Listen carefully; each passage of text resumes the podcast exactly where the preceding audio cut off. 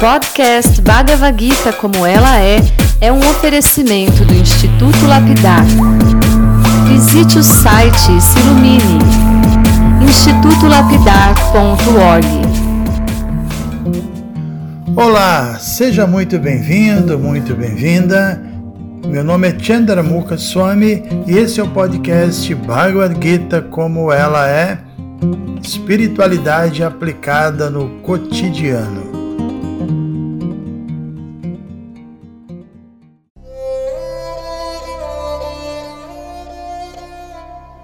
Muito bom dia a todos e a todas. Nos nossos últimos sete áudios, nós pudemos ler os quatro versos que são considerados os versos essenciais da Bhagavad Gita, pelo menos no que se refere ao Bhakti Yoga, que é o caminho da devoção. E desses quatro versos, quando a pessoa suprema revelou as suas opulências, nós aprendemos o conceito do absoluto, que ele é a suprema causa de todas as causas e de tudo que existe. Não há verdade igual ou superior a Deus, sua energia divina está presente em tudo e mantém tudo, enfim, tudo repousa em Deus, né? Na sua energia divina, tudo é mantido por Ele, assim como um colar de pérolas é, é mantido por um cordão invisível. Esse é um exemplo dado no capítulo 7. Enfim, quanto mais nós atingimos essa compreensão do absoluto, naturalmente nós é, vamos moldando a nossa vida de modo a nos manter vinculados a Ele de forma amorosa, de forma espontânea. E essa entrega, esse vínculo amoroso se chama Bhakti, devoção. E não se trata apenas de um sentimento espiritual, diríamos assim, passivo, mas bate algo que ganha movimento e que transforma a vida da pessoa numa grande oferenda espiritual a Deus. Naturalmente, tudo que ela faz, todos os eventos, todos os contatos, é, todos os relacionamentos, ele começa a vincular a Deus. Isso mostra que uma pessoa que se entrega amorosamente não é um sentimentalista, ingênuo, mas é alguém que atingiu um nível de compreensão muito profundo, muito elevado. E isso é confirmado no capítulo 7. Nós já estudamos o capítulo 7 7, e tem uma parte no capítulo 7 que Krishna menciona os quatro tipos de pessoas que se inclinam ao caminho da devoção. Aí, nesse contexto, Krishna fala sobre o que ele chama de sukritinas, pessoas que carregam extrema piedade em seus corações, que trazem de vidas e vidas, que acumularam piedade, e são pessoas que naturalmente, quando se deparam com momentos de aflição, quando sentem necessidades materiais, ou mesmo quando despertam simples curiosidade ou interesse filosófico, essas pessoas não se distraem, no sentido que elas não buscam por soluções materiais, mas procuram por Deus em seus próprios corações. E na medida que essas pessoas piedosas alcançam um nível mais profunda ainda de conhecimento, elas podem compreender essa natureza absoluta que a gente está falando de Deus e naturalmente abandonam qualquer interesse que possa prejudicar o seu relacionamento, esse vínculo que estamos mencionando. Então, ainda dentro dessa passagem da, Bhagavad Gita, do capítulo 7, Krishna menciona os Mahatmas, as grandes almas. Ele diz que Bahunanja Manamante, que após muitos nascimentos e mortes, uma grande alma é aquela que obteve o conhecimento verdadeiro, que se entregou amorosamente a Deus, que reconhece a posição sublime de Deus como a causa de todas as causas e de tudo que existe. A palavra usada é Vasudeva, que significa que Deus ele é o habitante divino, ele está em todo átomo, ele está em tudo, ele é tudo.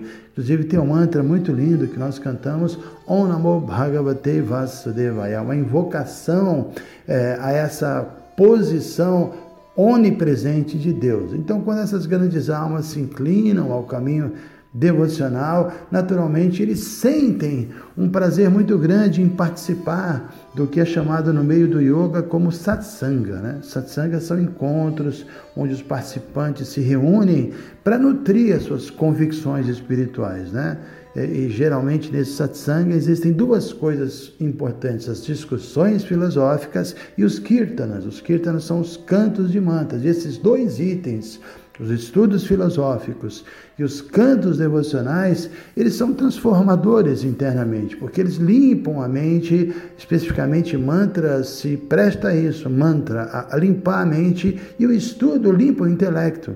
E com isso, eles vão dando, diríamos assim, resistência, vão dando força à semente da devoção que recém foi brotada em nossos corações. Então, através desses estudos, através dos cânticos, o praticante vai desenvolvendo cada vez mais sua inteligência espiritual e a diferença entre o espírito e matéria vai ficando cada vez mais cristalina para ele. Né? Aí, munido dessa compreensão espiritual, ele vai se livrando de toda espécie de dúvida, de toda ilusão e passa a viver nesse mundo é, com profundo equilíbrio, sem apego, sem aversão. Na verdade, ele atinge o que eu costumo chamar de modo de, de gratidão espiritual, que é uma condição na qual ele permanece satisfeito e, e, ele vê que tudo que ele está obtendo vem pela graça divina e ele fica muito feliz. Ele passa a utilizar a sua mente e os seus sentidos dentro de um contexto espiritual, no cultivo da sua consciência espiritual.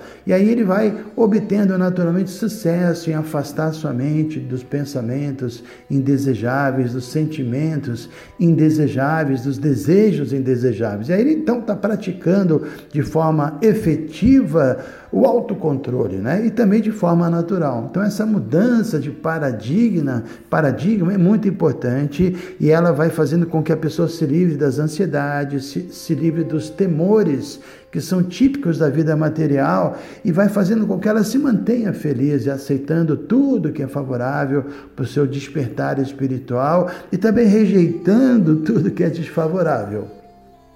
Então, tendo dito isso, vamos ler a partir de agora sete versos seguidos. Né, versos que foram falados pelo guerreiro Arjuna. Logo que ele ouviu os quatro versos que mencionamos, os versos essenciais da Bhagavad Gita, aí então ele teve uma reação muito interessante e ele falou esses sete versos, vamos a eles. Verso 12, Arjuna disse: Krishna, és a pessoa suprema, a morada última, o mais puro, a verdade absoluta. És a pessoa original, eterna e transcendental, o não nascido, o maior. Todos os grandes sábios, tais como Narada Muni, Asita, Devala e Vyasadeva, confirmam esta verdade referente a ti e agora tu mesmo a declaras para mim. Verso 14, ó Krishna, aceito totalmente como verdade tudo o que me disseste. Nem os semideuses, nem os demônios, ó Senhor, podem compreender tua personalidade. Verso 15, na verdade, só tu te conheces através de tua potência interna, ó pessoa suprema, origem de tudo, Senhor de todos os seres, Deus dos deuses, Senhor do universo. Verso 16: Por favor, descreve-me tuas opulências divinas com as quais penetras todos esses mundos. 17. Ó Krishna, ó místico supremo, como devo pensar constantemente em ti e como devo te conhecer? Quais as tuas várias formas que devem ser lembradas, ó suprema personalidade de Deus? Verso 8. Ó Janardana, por favor, volta a descrever em detalhes o poder místico de tuas opulências. Numa, nunca me canso de ouvir sobre ti, pois quanto mais ouço, mais quero saborear o néctar de tuas palavras. Muito bem, né? Fica claro então aqui que depois de ouvir diretamente Krishna revelar suas opulências, a ficou em êxtase, né? ele ficou, se livrou completamente de todas as dúvidas e aceitou Krishna como a verdade absoluta, plena de opulências, e nós sabemos que além da, da posição transcendental de Krishna, ele também foi uma personalidade histórica. Ele viveu na Terra há cerca de 5 mil anos e, como uma personalidade histórica, ele se relacionava com Arjuna como amigo, um amigo íntimo. Mas ainda assim a gente está vendo aqui que a Juna está é, tá deixando claro que a sua postura não tem nada a ver com o fato deles serem amigos. Ou seja, ele não está emitindo a sua opinião como um amigo costuma glorificar o outro, porque a Juna aqui está aceitando as glórias de Cristo como os grandes sábios já o fizeram no passado. Ele cita, por exemplo, grandiosas personalidades como Narda Muni, como Vyasadeva, que é o próprio compilador dos Vedas, ou seja, Juna, ele possuía é, conhecimento védico suficiente. Ele não era um sentimentalista tolo, muito menos um especulador mental, porque essas duas coisas, o sentimentalismo e a especulação mental, não podem ajudar ninguém a se aproximar do conhecimento divino. Ao contrário disso, tanto os sentimentalistas quanto os especuladores acabam se afastando da transcendência, são arrastados pelos mais diversos tipos de distração. Então, a qualificação especial de Arjuna foi que ele aceitou Krishna, o que Krishna disse, sem interpretar, é, sem ter uma, sem puxar para sua próprio interesse. Isso mostra que quando uma pessoa interpreta o texto a seu bel prazer, ele realmente se desvia da compreensão correta da Bhagavad Gita. Então, eu não sei se vocês se lembram, mas no início do capítulo 4 nós lemos e discutimos que Arjuna foi escolhido por Krishna para receber o conhecimento da Bhagavad Gita devido às suas qualificações pessoais, né? Porque além de amigo de Krishna, Arjuna tinha extrema pureza, possuía um coração devotado, um coração livre de inveja. Então, da mesma forma, se a gente quer entender a Bhagavad Gita, a gente precisa cultivar as mesmas qualidades de Arjuna, a gente precisa seguir os passos de Arjuna, a gente precisa de pureza.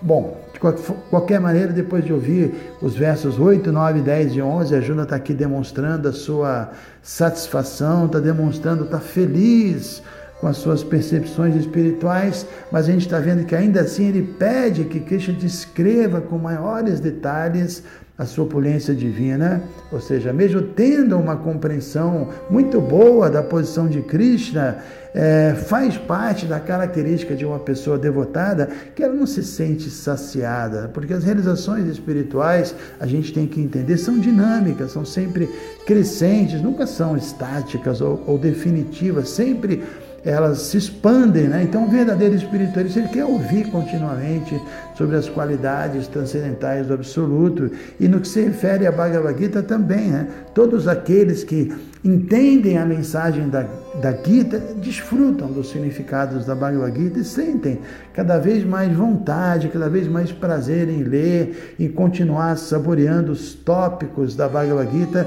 porque de fato a cada leitura que a gente faz vão surgindo novas compreensões novos significados. Isso é uma, uma característica da natureza espiritual, é algo muito dinâmico. Né? E também isso acontece com o cantar do Mahamantra Hare Krishna. A gente sabe que o Chaitanya, Chaitanya Mahaprabhu, ele foi o avatar que enfatizou e que propagou esse cantar, ele viveu há 500 anos, ele aconselhava a todos que, que sempre cantassem, que sempre se ocupassem nesse processo de glorificação a Deus, Inclusive ele diz que Nanamakari Bahudha Nidya Sarva Shakti é, é um dos mantras do, do Sikshastaka que diz que o Absoluto tem infinitos nomes e todos os nomes de Deus são transcendentais, purificam todo aquele que sempre se ocupar em cantá-los, né? E a gente sabe, por experiência própria, todo mundo que canta sabe que o cantar do Mahamantra e o cantar de outros nomes de Deus, não importa qual, podem ajudar a pessoa a fixar sua mente na transcendência. A gente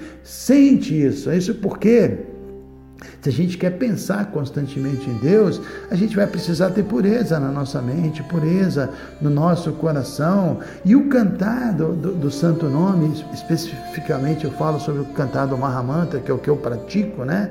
Esse cantar é um agente ideal, é um agente purificador ideal, é, especialmente na era que a gente está vivendo. A gente está vivendo uma era muito difícil, a era das trevas, a era das desavenças, chamada Kali Yuga, a era de Kali, né?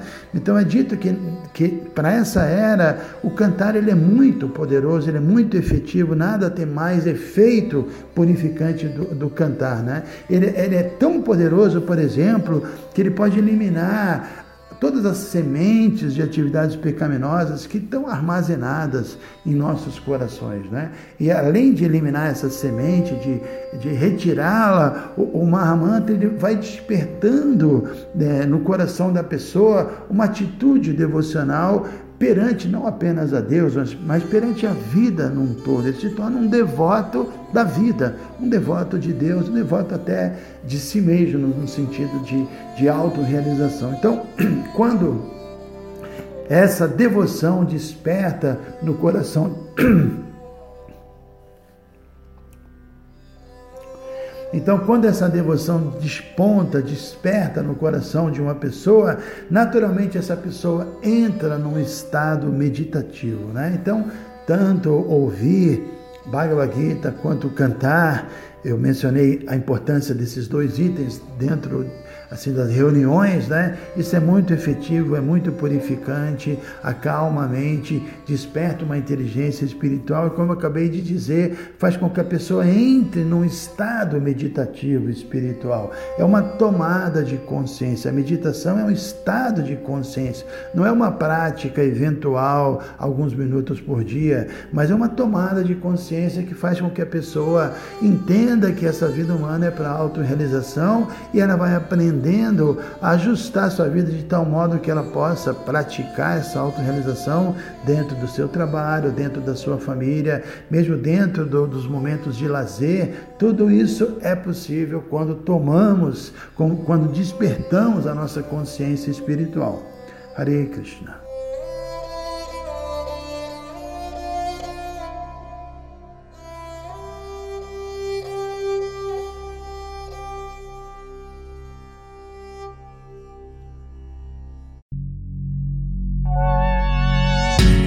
Se você se interessa por este conteúdo, não deixe de fazer o curso Bhagavad Gita para iniciantes com Chandramukha Swami.